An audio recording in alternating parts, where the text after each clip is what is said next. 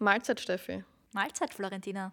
Jetzt habe ich schon wieder einen Blähbauch, obwohl ich nur einen Salat gegessen habe. Ui. Ja, aber in letzter Zeit ist mein Bauch oft nach kleinen Mahlzeiten schon schmerzhaft aufgebläht und vor allem unterwegs ist es ziemlich unangenehm. Aber woher dieses Phänomen kommt, erzählen wir euch heute in dieser Podcast-Folge. Herzlich willkommen zu OmniTalk, der Podcast, der dich über deine Gesundheit aufklärt.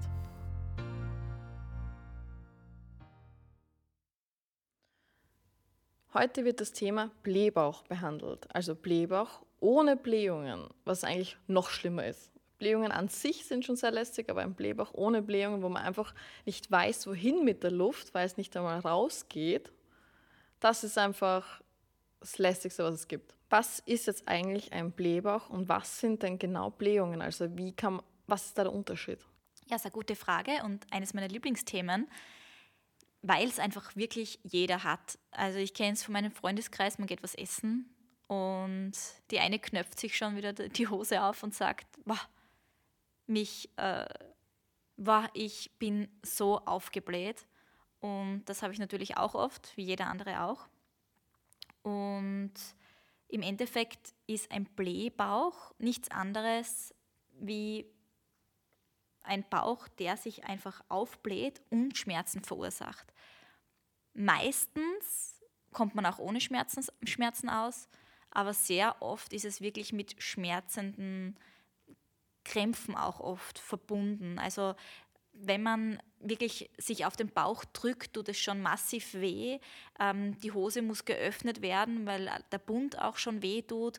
Ähm, es ist also im Endeffekt ist es jetzt nichts Schlimmes, sage ich jetzt einmal, also keine Krankheit oder so, aber ähm, es ist einfach sehr, sehr unangenehm und vor allem, wenn Schmerzen da sind, ähm, noch unangenehmer natürlich. Und das unterscheidet sich aber eben von Blähungen. Denn der Blähbauch, der ist einfach aufgebläht, man weiß nicht wohin mit der Luft sozusagen. Und ähm, bei Blähungen spricht man aber von den typischen Flatulenzen. Das heißt, die Darmgase gehen über den After ab. Das sind eben die typischen Pupse. Ähm, in den meisten Fällen sind aber auch Blähungen harmlos und auch nur vorübergehend, Gott sei Dank. Aber wie gesagt, sehr, sehr lästig.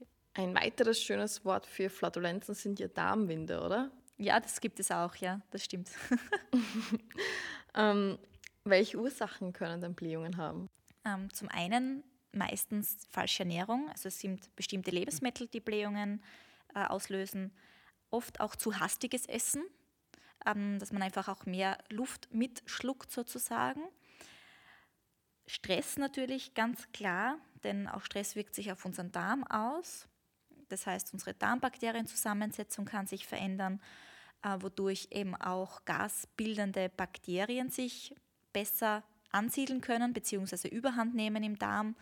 Ähm, und das ist eben genau das Problem, diese übermäßige Gasproduktion, die eben zumeist auch von den Bakterien verursacht wird und die dann eben zu, zu Blähungen führen. Sehr oft sind es auch Nahrungsmittelunverträglichkeiten, die Blähungen auslösen. Viele Fructoseintolerante, Laktoseintolerante können jetzt wahrscheinlich ein Lied von Blähungen singen, die oh, Armen. Ja. ja, sehr, sehr unangenehm. Und ja, das sind so die typischen Ursachen. Also man kann eigentlich sagen, im Großen und Ganzen sind bestimmte Lebensmittel, die blähend wirken, ähm, aber auch eben unsere Bakterienzusammensetzung im Darm.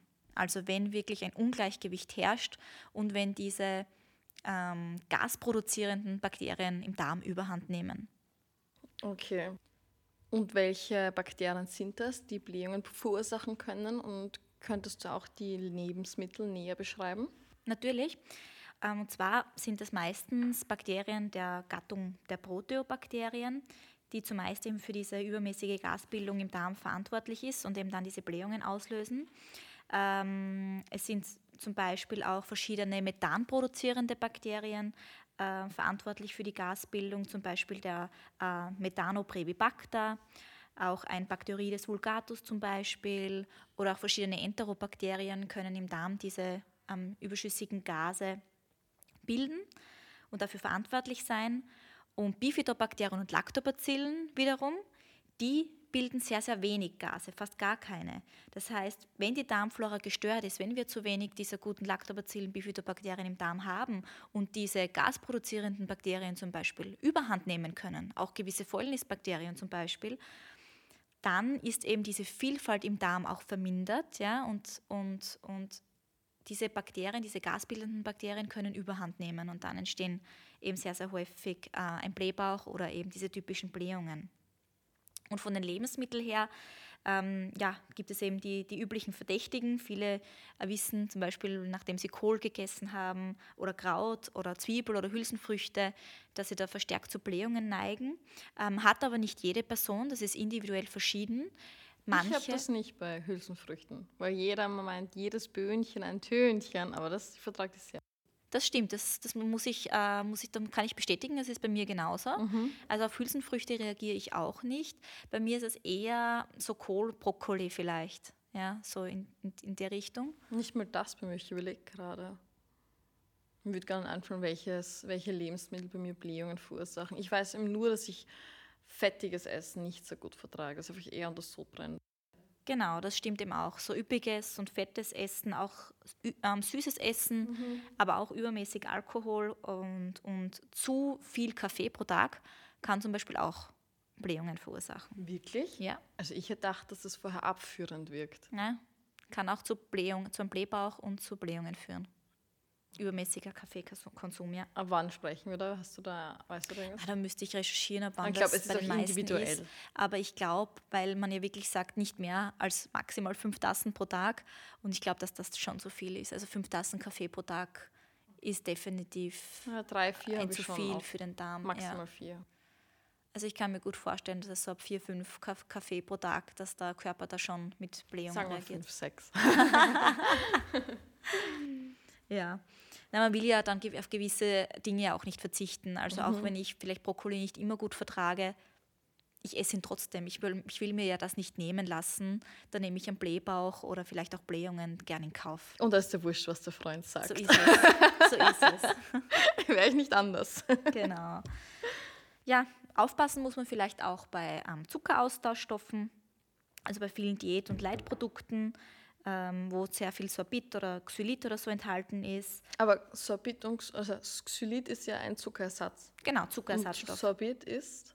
Sorbit auch, Zuckeraustauschstoffe. Ja. Das ist meistens im Kaugummi drin. Genau, genau. Also das kann auch ähm, häufig zu den üblichen Darmwinden ah. sorgen. Ja, weil man weiß ja wirklich oft nicht. Man hat, dann, man hat sehr viele Flatulenzen und man denkt sich, woher kommt das jetzt plötzlich? Mhm. Ja?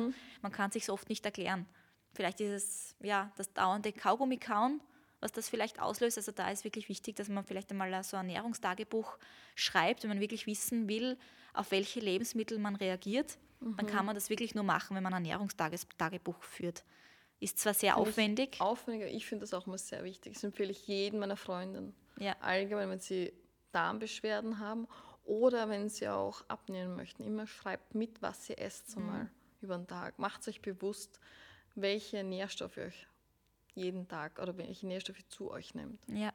Also wenn ich täglich über Blähungen klage und das wirklich schon mit Schmerzen verbunden ist, täglich und der Bauch wirklich aufgebläht ist und man sich dann ja am Ende des Tages oder man sich nur mehr weite Sachen anziehen will, weil man sich nicht mehr traut, enge Sachen anzuziehen aufgrund der Blähungen, dann ist es wirklich so weit, dass man was machen muss, auch für sich selbst. Und da nehme ich das natürlich dann auch in Kauf, dass ich mitschreibe, was esse ich pro Tag und wie reagiere ich auf das Essen, das ich gerade zu mir genommen habe. Aber was auch oft so ist, ähm, wenn man Blähungen hat und diese zurückhält, ist das bei mir dann oft das, was die Schmerzen verursacht, weil es dann noch mehr staut. Ja. Und zum Beispiel, wenn man jetzt im Büro sitzt, mhm. möchte ich mit dir ja auch nicht, auf einmal, wie sagt man, einen Darmwind lassen. Ja. Aber ähm, ich glaube, man muss in der Gesellschaft auch etwas normalisieren, dass wenn man zu Hause ist, dass es vielleicht manche Menschen machen, Natürlich. Darmhinder abzulassen, glaube ich, weil das ist oft so ein verböhntes Thema, mm. aber es ist ja auch oft wichtig. Mm, so ist wenn es. du Blähungen hast, du kannst es anders. Du, also ich würde mich vor Schmerzen im Bett wenden. Genau. Wenden, wenden. Mhm. So ist es. Also ja. es ist ganz wichtig, dass man sich auch ablässt. Ich meine, natürlich, ich bin voll bei dir. In der Gesellschaft wird das ist es halt sehr verpönt, ganz ja. klar. man schämt sich dann, aber im Endeffekt ist es ganz, Ja. ganz schlimm, sie zu unterdrücken oder sie zurückzuhalten, weil das wirklich für Schmerzen sorgt und das massiv. Meine größte Angst ist, wenn ich sie zu lange zurückhalte, dass, dass mein Darm platzt. Kann das Oh je, passieren? Nein, nein. Okay. Fühlt sich so an.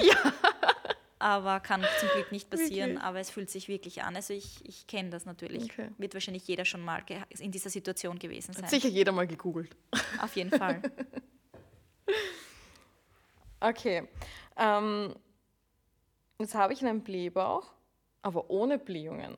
Warum ist das so? Warum gibt es ja manchmal diese extremen Blähungen und manchmal diesen Blähbauch, wo man nicht Darmwind ablassen kann? Genau, also man hat, wenn man so einen Blähbauch hat, dann würde man sich ja wünschen, bitte die Luft soll endlich raus, damit sich der Bauch wieder reduziert. Ähm, und genau das passiert aber dann nicht. Und das sind, ist eben der typische Blähbauch ohne Blähungen, also ohne Darmwind lassen. Und das ähm, gehört zu den zwei häufigsten Darmbeschwerden in der Bevölkerung. Es bildet sich da also so eine übermäßige Gasansammlung im Bauch. Und diese überschüssige Luft im Bauch drückt praktisch die Darmwände komplett nach außen und was dann zu dieser sichtlichen Wölbung des Bauches führt. Und dieser Druck ist, also kann bei den Betroffenen dann eben ja, sehr, sehr unangenehme Schmerzen führen, vor allem wenn man den Darmwind nicht ablassen kann. Boah, das sind furchtbare Schmerzen. Ja. und das verschlimmert die Situation natürlich. Und ein ständiger und immer wieder auftretender Blähbauch kann dann eben zu weiteren Beschwerden führen, wie übermäßiges Aufstoßen zum Beispiel, aber auch Blähungen oder ähm, schnelles Völlegefühl zum Beispiel. Ähm, ja, und so, eine, so ein Blähbauch kann halt dann schon bis 24 Stunden lang andauern, bis man dann wirklich in der Lage ist, diese Winde abzulassen. Was mir oft geholfen hat, wenn ich einen Blähbauch hatte, eine, Massa eine Bauchmassage. Einfach im Uhrzeigersinn und Ja. ich hatte meistens auch mit ziemlich viel Druck. Also nicht, dass es weh tut, aber mit ziemlich viel Druck einfach meinen Bauch massiert. Und irgendwie auch ohne Darmwind hat sich das dann sogar entspannt. Ja, ich weiß nicht, stimmt. ich habe mich jedes Mal gefragt, wo ist diese Luft jetzt hin? Ich habe keine Ahnung. Mhm. aber es war weg. Der Bauch hat, ist zurückgegangen und es hat sich irgendwie alles nicht mehr so verkrampft. Ja, das stimmt. Also diese Bewegungen, diese Ma Massagebewegungen sind wirklich sehr, sehr gut. Ja. Und das Öffnen der Hose tut auch sehr gut. Ja, das stimmt. Oft muss ich gar nicht aufmachen mit die Hose. Jetzt haben wir da die ganze Zeit über die Gase gesprochen. Jetzt mal, was kommt da eigentlich bei uns da hinten raus, Steffi? Ja, also dazu muss man wissen, dass wenn wir die Nahrung jetzt mal zu uns nehmen, gelangt sie in den Darm und dort wird sie von den Bakterien zersetzt. Und dadurch, also durch diesen Zersetzungsprozess, entstehen eben diese Gase und das ist zumeist Methan oder Kohlendioxid und Wasserstoff, also die drei. Und diese Gase vermehren sich dann im Bauch und können, wenn sie dann eben nicht über die Lunge oder dem, über den Darm entweichen, zu diesem schmerzhaften Blähbauch führen. Aber wie gesagt, im Normalfall sind diese Blähungen harmlos. Die entstehen, entstehen meistens eben durch schnelles Essen, wenn man eben die Luft verschluckt oder eben durch den Verzehr von falschen Lebensmitteln meistens. Was aber sein kann natürlich, sind Lebensmittelunverträglichkeiten, das habe ich eh schon erwähnt, ähm, aber auch Stress. Und den möchte ich nochmal betonen, weil Stress sich ähm, auf, die, äh, auf den Magen-Darm-Trakt sehr stark auswirkt und eben äh, der Körper dann daraufhin mit äh, Blähungen, aber auch natürlich Verstopfung, Durchfall reagieren kann. Das ist dann bei jedem unterschiedlich, aber ähm, spiegelt sich auf jeden Fall in der Verdauung wieder. Ja, vor allem beim Thema Stress muss ich bei dir anknüpfen, weil immer wenn ich Stress habe und ich sogar weniger esse als sonst, habe ich einfach einen richtigen Blähbauch und ich fühle mich immer so unwohl. Schau mal als wäre ich schwanger. Ja, das ist immer sehr lästig. Aber was hilft denn bei einem Blähbauch, Steffi? Ja, zum Glück gibt es eigentlich sehr, sehr viele Tipps und Tricks. Bevor man also wirklich jetzt zu irgendwelchen Medikamenten greift, würde ich immer versuchen, es mal auf natürliche Weise zu probieren. Auf alle Fälle. denn ähm, da kann man meistens schon, sehr viel Abhilfe schaffen. Ähm, Was ich empfehlen kann, sind zum Beispiel verschiedene Tees, also Kräutertees zum Beispiel, die einen beruhigenden Effekt auf den Darm haben. Dazu gehört vor allem Fenchel, denn der Fenchel, der wirkt krampflösend und auch verdauungsfördernd. Der tut sehr, sehr gut, wird oft den Babys auch schon gegeben, weil gerade Babys ja ähm, meistens an diesem Blähbauch, aber auch Blähungen leiden. Die Monatskoliken sind Die das, drei oder? Monatskoliken zum Beispiel. Dann, was man auch machen kann, sind zum Beispiel ähm, Huminsäuren einnehmen. Die kann ich sehr, sehr häufig empfehlen. Ähm, denn Huminsäuren sind was ganz Natürliches. Die gehören ja zum Kreislauf des Lebens dazu. Sie gehören zur Gruppe der Huminstoffe und die Huminstoffe sind ganz natürliche Abbauprodukte vom organischen Material, also Humus zum Beispiel, vom Torf oder von der Kohle. Und diese Huminsäuren, die legen sich wie schützender Film auf den, ähm, auf den Darm drauf, auf die Darmschleimhaut drauf, unterstützen den Darm, regenerieren die Darmschleimhaut, aber, und das ist sehr wichtig, sie binden halt sehr viel Giftstoffe auch im Darm. Und auch natürlich eine erhöhte Toxinbelastung, also eine erhöhte Schadstoffbelastung im Darm, kann natürlich auch zu Blähungen oder zu einem Blähbauch führen. Ja? Und damit man das ähm, mal geklärt hat und zumindest sicher sein kann, dass es das nicht ist, kann man auf jeden Fall auf Huminsäuren setzen. Ähm, was ich auch sehr empfehlen kann, sind zum Beispiel Wärmeflaschen und eben diese Massagen, die wir schon besprochen haben. Also etwas Wärmendes tut das sehr gut, aber auch die Massagen ähm, können diesen Blähbauch sehr stark lösen und für Abhilfe schaffen, vor allem wenn man eben diese Schmerzen hat.